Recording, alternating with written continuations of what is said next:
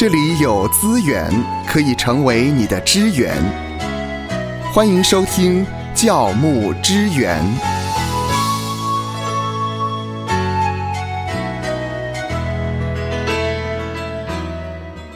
现代人崇尚自由，喜欢自由的发表意见，爱说什么就说什么。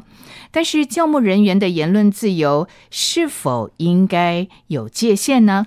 如果是的话，这个界限到底在哪里呢？在这一集的教牧支援里面，我们来谈一谈教会内的言论自由。很高兴的再一次和夏乐老师一起和您探讨教牧支援的话题。呃，各位主内同工，还有芳华姐，那大家好，我是夏乐老师。那刚谈到言论自由呢，是现在社会非常流行，而且世人也非常热衷的一件一件事情哦。嗯，那言论自由呢，看起来好像是很中心的一件事，也就是说，我们应该是有权利以及自由表达任何的意见，我们也有权利批评任何的制度，也有权利批判任何的人事物。相反来看呢，我们认为呢，应该没有人有权利用别人的话来入人的罪，也没有人有权压制以及干涉我们的言论自由。这个大概就是应该就是人们对言论自由的一个普遍的认知。嗯，是，呃，现代人的确是很自由啊，爱说什么就说什么。但是呢，我们还是必须留意，因为呢，当我们说出去的时候，你不晓得到底呢，它会产生什么样的反效果。以前啊，在念书的时候，我听过我们的教授们讲过一句美国的名言。他说呢，我虽然不认同你的言论，但是我仍然会誓死誓死捍卫你的言论自由。嗯哼，这句话呢，说的非常的冠冕堂皇，也广为人所知。嗯，但是我们必须要去深入思考，说这句话到底是根据什么权威说的？如果是出于人的口，为什么有这么多人哦，毫无保留的就接受了？那众人接受的就一定没有错吗？实际上啊。言论自由是否值得保护，完全是看这个言论的内容是什么。嗯，不是所有言论都是值得我们誓死捍卫的。在神的眼中呢，世上有许多的言论都不太合他的心意。嗯，圣经记载人的话常常是虚谎的、污秽的、自夸的、诬陷人的、埋怨神以及亵慢神的。那这些言论呢，都是神所恨恶的。凡是跟随神的人呢，总是要完全弃绝这样的言论。夏乐老师，你本身是学法律的，所以关于言论自由，它是涉及哪一项的法律呢？在台湾的宪法上，其实本来就有规范言论自由这个层面。嗯，那当然呢，更有一些细项是规范在刑法里头。嗯，那在在解说可能啊提一下。台湾的这个法律之前呢，我先提一下，就是言论自由。当我们在学的时候，很多时候印象是来自美国宪法的第一条修正案。嗯，如果从这个美国宪法的第一条修正案的角度来看的话，言论自由对在美国来讲就是一种基本人权，人们是拥有按照自己的意愿自由的发表言论以及听取他人陈述意见的一个基本权利。嗯，并且呢，也要保证。议论跟被议论双方的这些人身权利跟人格的尊严，那不止这些哦，啊，言论自由的表述方式呢，对于美国宪法第一修正案来讲，也包括了蛮广泛的一个范畴哦，包括比如说创作啦、哈发布电影啦、照片啦、歌曲、舞蹈，还有其他各种形式的那种富有表现力的资讯，也都包含在里面。当然，也包括口头跟书面等。等这种类似的这种表述方式，所以广义的言论自由呢，还包括了新闻、出版、著作、绘画。那最有趣的就是说，实质上美国的言论自由的最根本来源是从圣经来的。哇，我没想到言论自由呢，它包括的这个范围还蛮广的呢。是的，确实蛮广的。那此外呢？除了美国宪法第一修正案的角度呢，我们也可以从台湾宪法规范的层面来看一下言论自由的定义是什么。按照台湾的宪法第十一条的规定的话，人民的言论自由是应该予以保障的。那言论自由呢，在对于台湾的宪法的第十一条来讲，它是具有实现自我、沟通意见、追求真理、满足人民知的权利、形成公义、促进各种合理的政治以及社会活动的一个功能。也就是说，是维持民主多元社会正常发展不可或缺的权利。那在这方面呢，提到呢，国家应该给予最大限度的保障。嗯，是，所以今天我们能够自由的发表意见，那是一个非常好的福气啊。但是我们今天谈的呢是教牧人员的言论自由，就像芳华在刚刚节目开始的时候所提到的。教牧人员言论自由是不是该设限呢？那如果有界限的话呢？呃，到底是在哪里呢？我们在教会里面呢，很容易接触到各种各样关于言论自由的一个讨论。嗯，我们呢也看到，因为这样的一个问题引发的纷争还不少。例如说呢，教会里有不少的弟兄姐妹都会提到这样的一个问题，他会问说。为什么呢？我们极力推崇政府应该尊重公民的一个言论自由的权利，但是在教会当中，我们却似乎不太允许有太多消极反对的声音呢？也就是说，在教会，教牧人员所有的言论都是自由的吗？哪些言论自由可以被保护，哪些不行呢？说话呢，它是需要有智慧才能表达的好的。如果我们不经大脑所讲出来的言论，大致上是愚昧的、误会的、轻蔑的。教牧人员呢，时常在教会会碰到一些弟兄姐妹挂在嘴边上说：“神告诉我什么什么什么。”也就是他做什么事情都是以神之名，认定是神亲自告诉他的。这里也会产生一个信仰上的危险，嗯，就是妄称神的名的一个危险。那我们来想想。如果说这些话的是教牧人员的话，这一类的言论自由是否应该要受到保护呢？其次呢，我们可以感受到现今世代的人实在有了太多的埋怨，比任一个世代都多。但许多都认为呢，现今社会的生活条件实质上是比以前改善了。嗯，那这么多的怨言从哪里来的？是从人不满足的心而来的。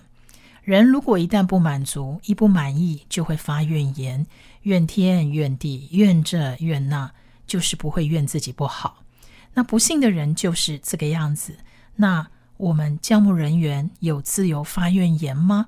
这样子的一个埋怨的言论自由会受到保护吗？呃，小心发怨言了。我们看到以色列的例子，我们就知道，因为他们。爱发怨言，所以就倒闭在旷野了。是的，没错，我们要汲取就是先祖的这些教训。那接下来呢，主耶稣也清清楚楚的吩咐我们，不可以论断。比方说，马太福音七章一节有提到：“你们不要论断人，免得你们被论断。”嗯，在教会里呢，最容易充满论断的问题。那什么是论断？论断就是恶意针对，或者是用一种不公平的方式、不准确的方式去批判别人，恶意重伤别人，这明显就是论断。特别是教务人员如果在背后说人坏话，当然也是论断。嗯，但是关于一些隐藏的事，或者是别人背后的动机，我们其实明明是不太清楚的，却以为自己很有高见。很确定的去做出许多的评价，这个也是论断。圣经呢不许我们论断别人，因为我们论断人的人呢，往往自己也有很多的问题，怎么能够看得清楚别人的错呢？其次，我们要论断别人，目的如果真的是想叫人改过，真是对事不对人，那为什么我们所行的却与他人一样，甚至有时候更差劲呢？我们真的是想伸张正义，真的是为人着想，还是说想踩低别人、抬高自己呢？然后呢，我们再想想，我们最喜爱论断的事，通常都不是一些人尽皆知的事实，而是这些事背后的一些隐情，或者是当事人内里的一个动机。但是这些事呢，若不是明显的被揭发出来，或者是当事人亲口去承认，我们实在无从查考。可是呢，我们却总爱就这些事情发表阔论。那基督徒尚且这样子，更何况那些不信的人呢？终日论断他们所不知道、不清楚的事，不知不觉之间，不知道说了多少谎言，做了多少假见证，陷害人。如果今天是教牧人员在做这样的论断的话，那这样的言论又受到保护吗？此外呢，我们在教会内似乎比较容易看见弟兄姐妹偶尔说一些不合圣徒体统的话。如果今天是教牧人员，嘴巴上讲一些不合圣徒体统的话呢？比如说，有些教牧人员他可能会口出污秽的话，有可能是人家讲的骂人不带脏字，也有可能是直接用脏话骂人。那这两种都一样会绊倒人，这样的言论又受到保护吗？教牧人员可以自由的说不合圣徒体统的话吗？嗯，谢谢夏乐老师，让我们去思考几个问题啊。首先呢，就是关于妄称神的名的危险；另外呢，是发怨言，还有关于论断，以及说出一些不合圣徒体统的话。教牧人员的言论自由是否应该有界限？那这也是值得我们来思考的问题。我们可以想象哦。如果圣经中的各个人物都能够看到现代社交媒体传播的这种欺骗啦、流言的散播啦、夸耀的言论啦，以及一些咒诅的言论等等，他们肯定会为这些受造物叹息。在一个罪恶的世界里面，言论确实是一件危险的事。嗯，所以言论自由受到限制，我们实在不需要感到太惊讶。我们常听到呢。言论自由不是绝对的，事实上也的确如此。所以，限制言论自由是必然的措施。我们可以先看看台湾的法律是怎么样来审查这一些言论自由的限制的。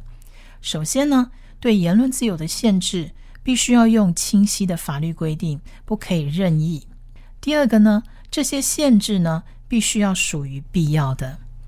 当然，提一下国外的，像欧洲人权法院哦，曾经说呢，政府限制人民提出政治的主张的话，要根据清晰、迫切以及明确的社会需要。那台湾法院的一些判决也指出呢，任何的政治理念，如果是以和平方式表达，都应该给予机会，除非说这样的言论会引发及时的暴力，否则不应该予以限制。那此外呢，也要符合必要的原则。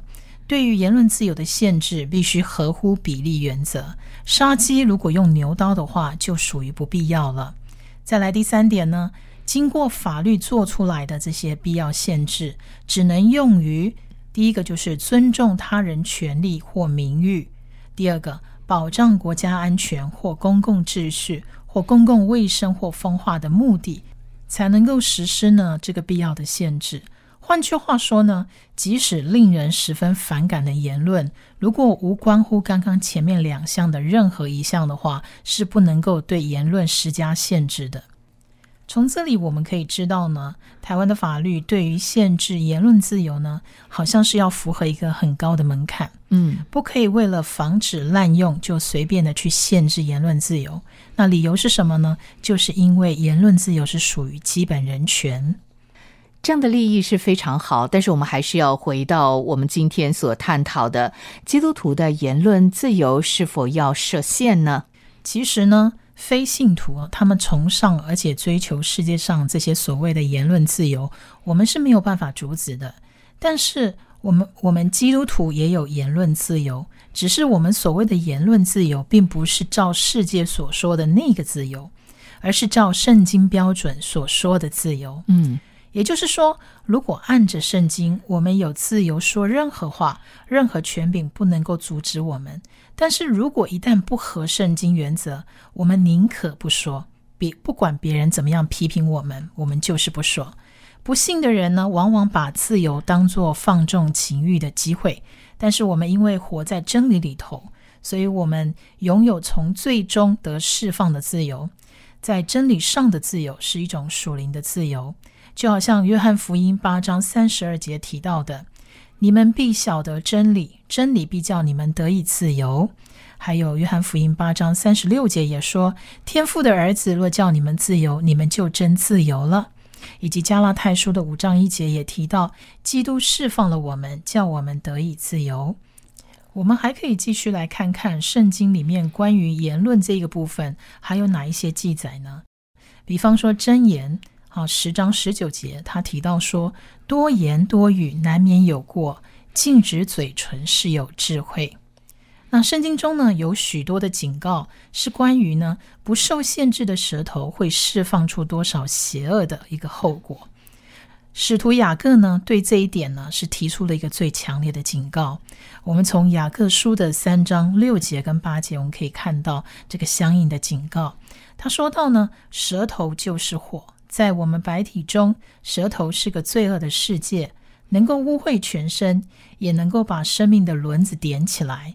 并且是从地狱里点着的，唯独舌头没有人能够制服，是不止息的恶物，满了害死人的一个毒气。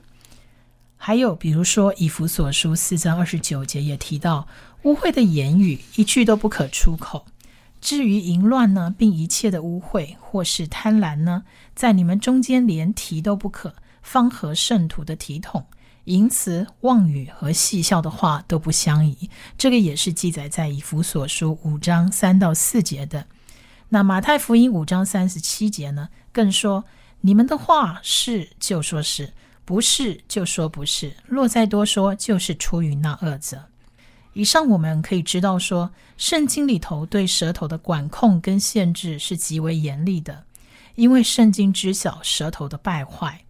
那我们也可以参考某一些教会牧者，他们是怎么做的呢？有些牧者呢说到说，他们在教会服侍很多年了，对于言论自由，他们的看法是说，只要不涉及诽谤的话语，都尽量让别人表达。所以，无论是透过脸书啦，或者其他公开的途径来表达对他本人或者是教会的意见，他都非常欢迎。只要是有道理的话，不是无的放矢。